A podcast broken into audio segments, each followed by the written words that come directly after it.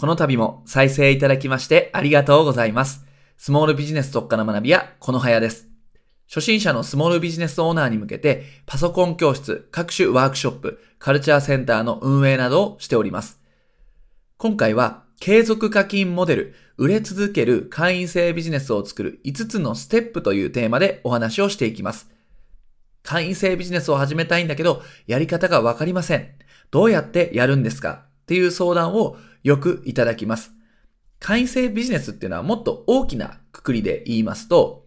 例えば継続課金モデルとか、ストックビジネスとか、こういうふうに言われるわけですよね。要するに毎月毎月止まることなく決まった売上とか収益がどんどん安定して入ってくるというふうなビジネスモデルです。これはキャッシュフローを大切にする経営者、スモールビジネスオーナーからしたら、まあ理想ですよね。喉から手が出るほど欲しいビジネスモデルではないでしょうか。なので、多くの方がこの会員制ビジネスとか継続課金ビジネスを始めたいわけです。でもどうやってやったらいいのかわからないっていう方が多いんですね。で、まず最初にお伝えしておくと、会員制ビジネスっていうのは意外と簡単に作れるということです。会員制ビジネスっていうと、なんかシステムがどうのこうのとか、もう難易度が高いんじゃないか、すごいノウハウがあるんじゃないかと思われがちなんですが、まあ簡単に作れますよということをまずね、覚えておいてください。例えば、脱毛サロンのチラシなんかにね、ちょっと着目してお話をすると、まあ、これですね、よく見ませんかね？脱毛サロンのチラシ。目にしたことあるんじゃないでしょうか。例えば自宅にポスティングされていたりだとか、電車で何気なくこう窓の外をね見ていたら、なんかチラシとかね、まあ、ポスターが目に入ったと。それが脱毛サロンだったなんて経験ないでしょうかね。で、ここで何が言いたいかっていうと、チラシのその内容とか文章とか、そういうことのそのものよりも、ビジネスモデルが非常に参考になるんですね。脱毛サロンのビジネスモデルと。例えば、そのチラシとかポスターなんかを見ると、契約期間なし、通い放題の安心保障、全身脱毛月額7500円というような文言が書かれているわけです。で、これを見たときになるほど、なるほどと思うんですね。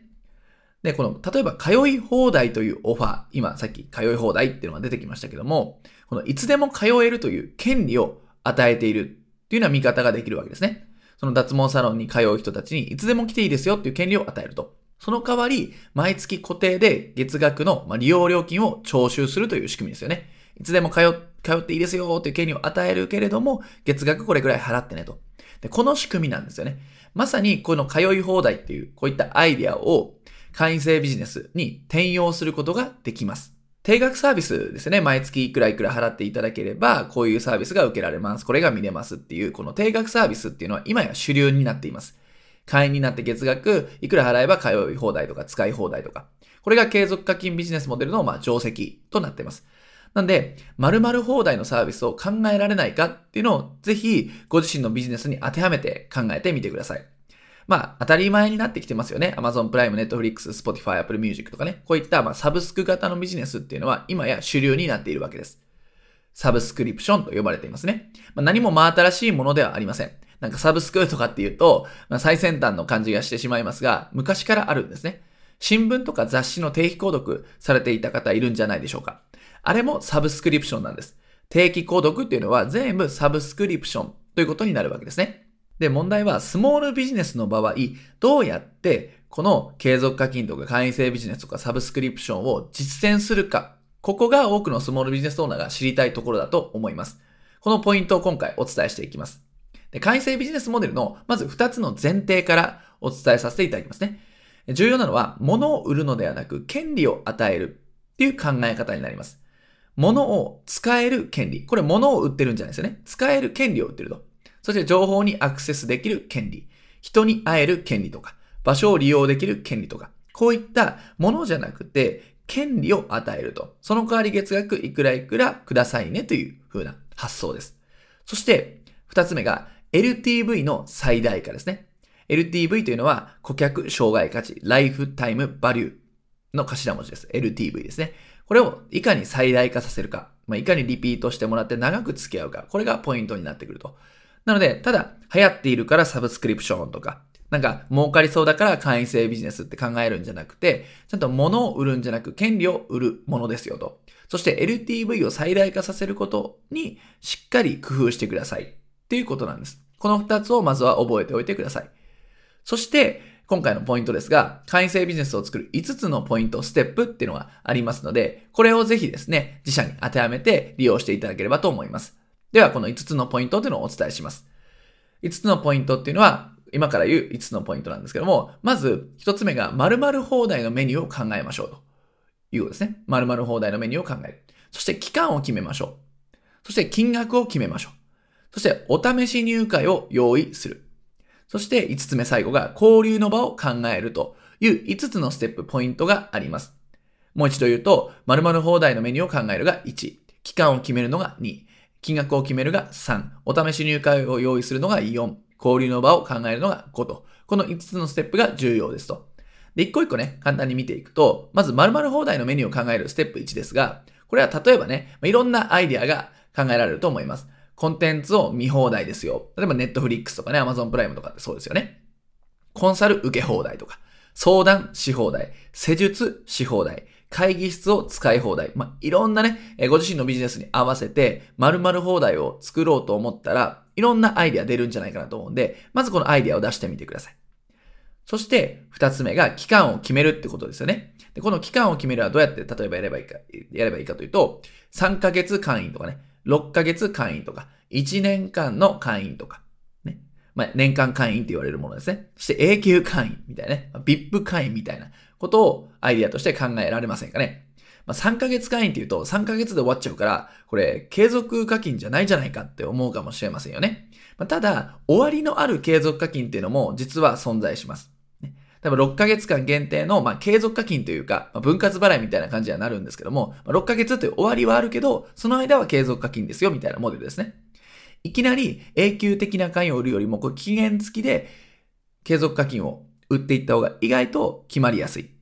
てことがあったりします。まあ、期限があった方がね、終わりがあった方が人はお金を払いやすいので、まあ当たり前っちゃ当たり前なんですが、まあそういう売り方もあります。ので、一回期間を考えてみる。期間を決めるっていうね、ステップを踏んでもいいんじゃないかなというふうに思います。はい、そして三つ目が金額を決めるということで、もちろん無料でやるわけにはいかないので、金額を決めましょう。月々5000円で〇〇放題みたいな感じですよね。で、この時にプラスで複数のプランを用意するのもありです。例えば A、B、C というプランを使って、A プランは月額1980円にしましょう。B プランは月額4キュッパ、4980円にしましょう。C は最上級のプランというかね、一番お高いプランなので、月額7980円にしましょうという、この小畜倍じゃないですけども、A、B、C のプランを用意する。なんてこともありですね。そして4つ目、お試し入会を用意するってことなんですけども、これは例えば最初の1ヶ月は無料で入れますよとかね、最初の1ヶ月は半額で使えますよとか、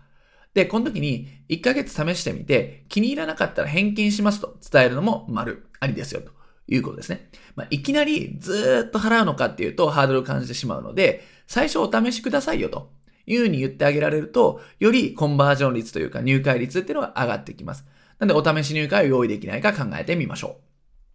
う。そして5つ目ですね。交流の場を考えると。これが最後のポイントになります。